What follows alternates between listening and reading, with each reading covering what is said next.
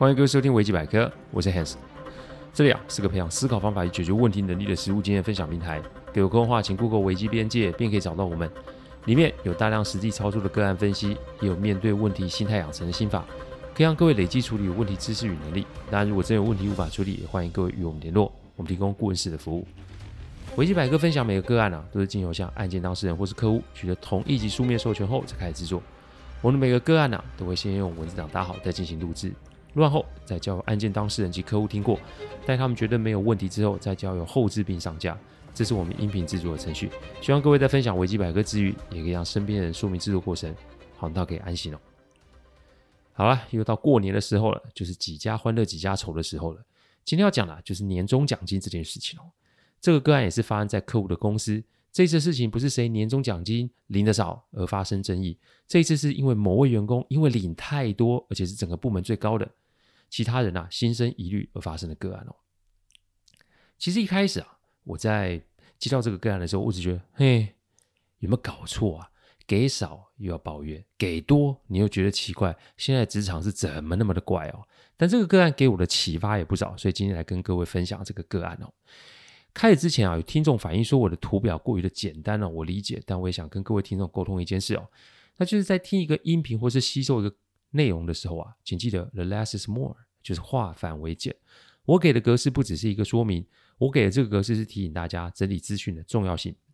格式化、步骤化才会有效地协助各位内化各型各类的资讯，这才是我做图表的初衷啊。所以在享受表格之余啊，试试看用类似的方式来整理各位眼前的资讯，这一定会对各位有所帮助。好，我们来开始讲这个案子哦。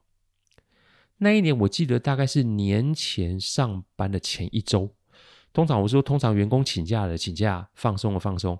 以我的事务所来讲啊，过年前的前一周，这个时候，我觉得他们各自返乡了，因为年前人挤人那种状况很磨人啊，所以这个惯例也维持了很多年哦。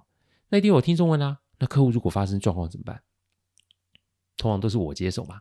虽然处理案子的不是我，但客户都知道这个时间点可以找我最快。再加上我平日啊，都会固定的去追踪案件，而且与客户们联络，这些年下来，其实熟识度、信任度都是够的哦。那天我记得客户应该是在买年货吧，我手机响了起来，一接起来是我的客户啊，他说：“哎，你有没有空啊？有空来公司一趟哦，因为他一个部门主管啊，现在有个状况有点紧急哦，特殊节日就会有说紧急状况，这对我来说已经不是什么新鲜事了。下次再跟大家分享一个个案，是结婚前一个晚上发生的事，事情没有处理好，婚不用结，搞不好连命都会没了。这么多年下来，对我来说司空见惯了，约了个时间，我就直接搭车去客户公司哦。到了之后啊，省掉那些无谓的寒暄啊，我就直接切入正题哦。说吧，发生什么事情哦？发话是客户的一个部门主管，他才这 on board 三个月，所以他对于以往公司是怎么发的年终并没有很多了解。但他呢，到了这个部门后，倒是做了不少的改革。改革改革嘛，无论这个说的多合理，被改的人一定是怕的。再加上这个主管是从国外回来的，因此跟部署们多少都有些隔阂。我记得我在别集提过哦，客户公司的状况我不会主动去了解，除非是有人来找我申诉，或是客户有交代要我处理，我才会 involve。所以这个主管我并没有跟他有过任何的共识经验，因为我很清楚客户的想法，他就是要等事情发生了，他才会让我出场。我请他说说是发生了什么事，当然啦，如果说英文可以让他比较呃说得比较清楚，我也是没意见。他大致内容是这样，他依据啊这段时间跟大家互动。工作面谈的过程做了给予年终奖金的建议，结果今天早上的时候被一个女部署给叫住，她直问主管说：“你为什么给了我三个月年终奖金？”这个主管一开始还没听清楚是怎么一回事，但他后来才知道，这名女部属其实来公司也就半年，这是他第一份工作。一开始他也不知道主管对他的评核是这么高啊，只是年终发放的那一天，部门的同事聚在一起咬耳朵，说谁年终多，年终少。这女部署啊，社会经验不够，就说了出来，结果就被传成了新来的主管对新来的菜鸟有意思啊。女部署也是激动，质问主管说：“你我为什么年终最高？而且他会担心啊，接下来自己的工作会受到困扰。”这主管听了有点傻眼啊，因为这还是第一次有人跟他这么反映问题哦。所以他想了想，决定找老板讨论这个问题，而这个问题就到了我的前面。这是一个看似简单但又有点违反常识的问题哦。不过就像我说的，这世上最难的就是所谓的尝试啊，因为尝试其实就是一种生活的经验。但这个是世界上有千千万万种不同的人，而这些人又来自于不同的环境，所以尝试你学不完的。就主管的角度来看，他依这三个月的观察、互动、考核所做出来的，这看似没什么问题，但重点是他只来了三个月，那前面九个月怎么办？有没有可能这些员工前面九个月在前任主管眼中表现都很好，但这三个月在新任主管眼中表现却不好呢？通常啊，我是说通常会在这个时候把主管换掉，绝对不是什么人生规划。通常这个时候把主管换掉，极有可能是因为公司出手，直接把主管给处理掉。然后让新的主管空降在这个部门。我想了想，我就把我这个康盛跟客户讲，其实我也是要把这个疑问丢给他，因为啊，要我处理问题，当然是没有问题，但至少前面的缘由也要让我先清楚才可以。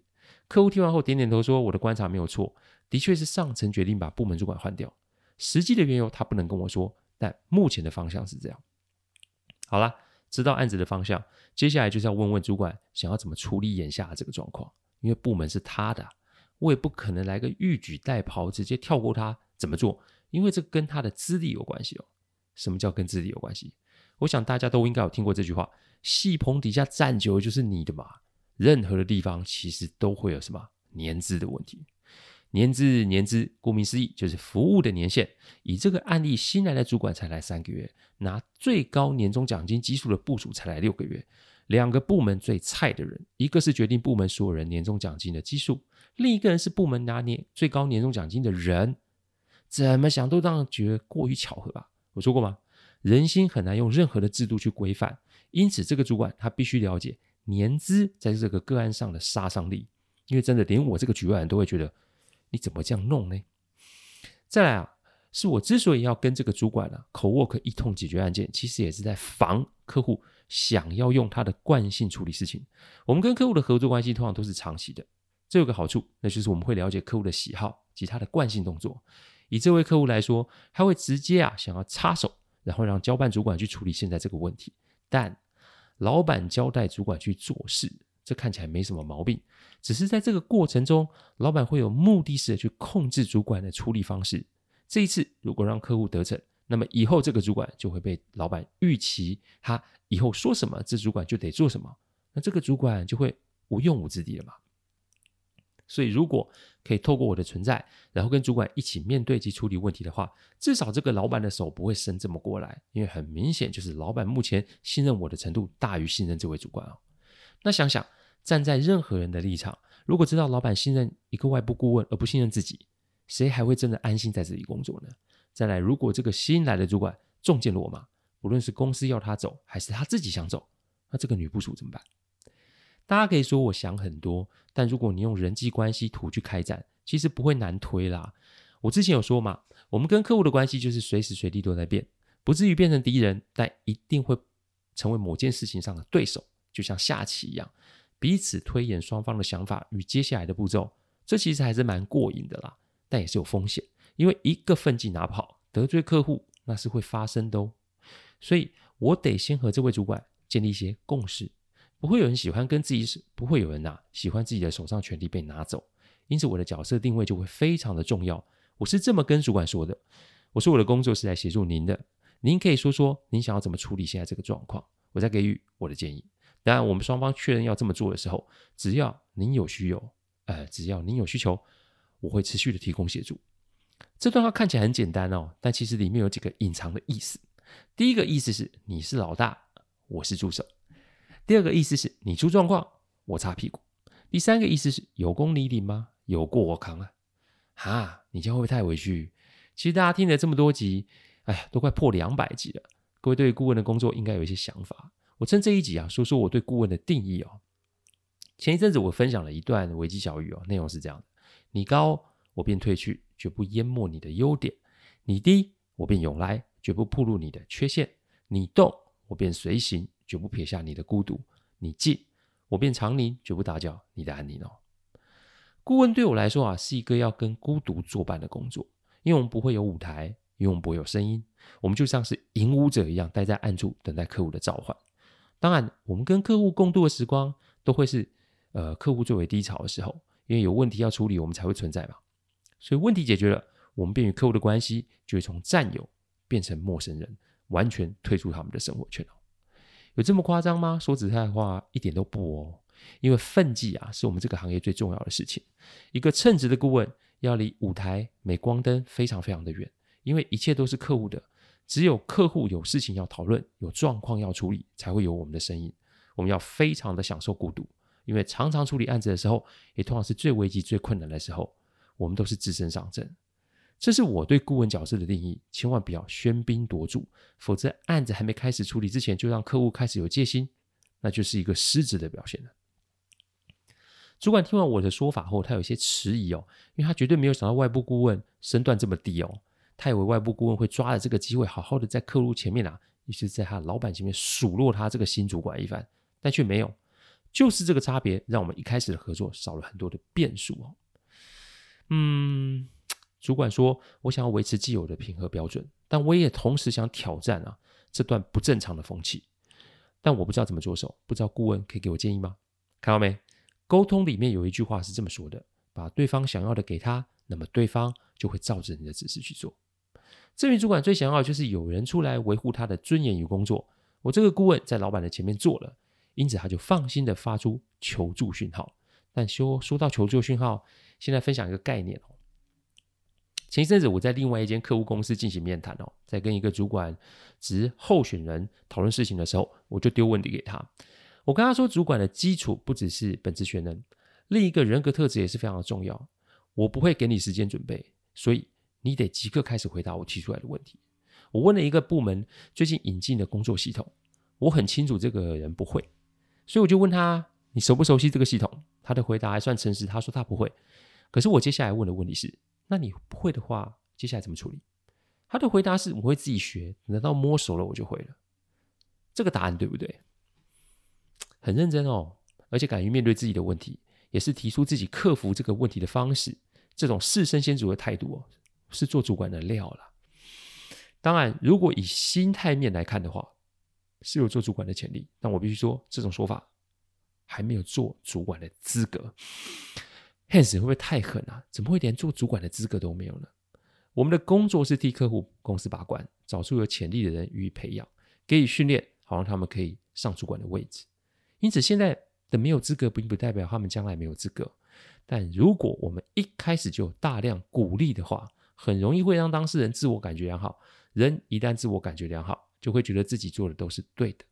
但这种过度正向思维，其实对于主管来说是一个风险，因为他并没有务实的去衡量。以这个答案来说好了，他没有去计算他的工时，以他的位置跟部门其他同事相比，他的工时是高的。